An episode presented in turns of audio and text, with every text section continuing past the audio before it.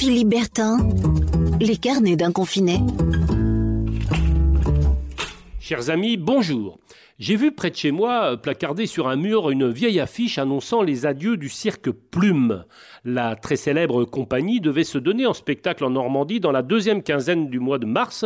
Elle fêtait ses adieux, c'était sa dernière tournée.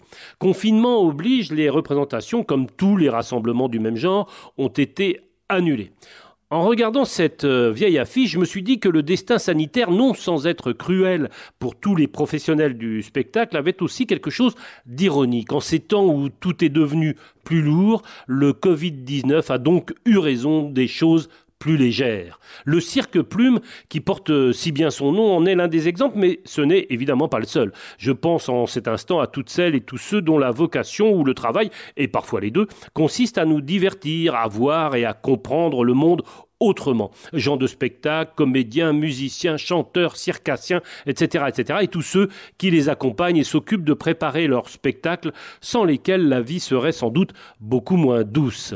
Eh bien, justement, nous y sommes. La vie, elle est devenue moins légère, et j'imagine que c'est pour compenser euh, tout cela que j'entends régulièrement à ma fenêtre le soir des concerts improvisés de casseroles provenant d'appartements voisins.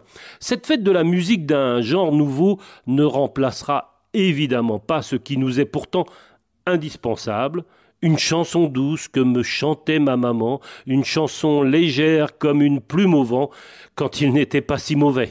Allez, portez-vous bien, prenez soin de vous, et à demain.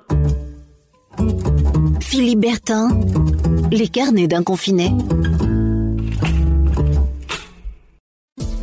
Podcast by Tendance Ouest.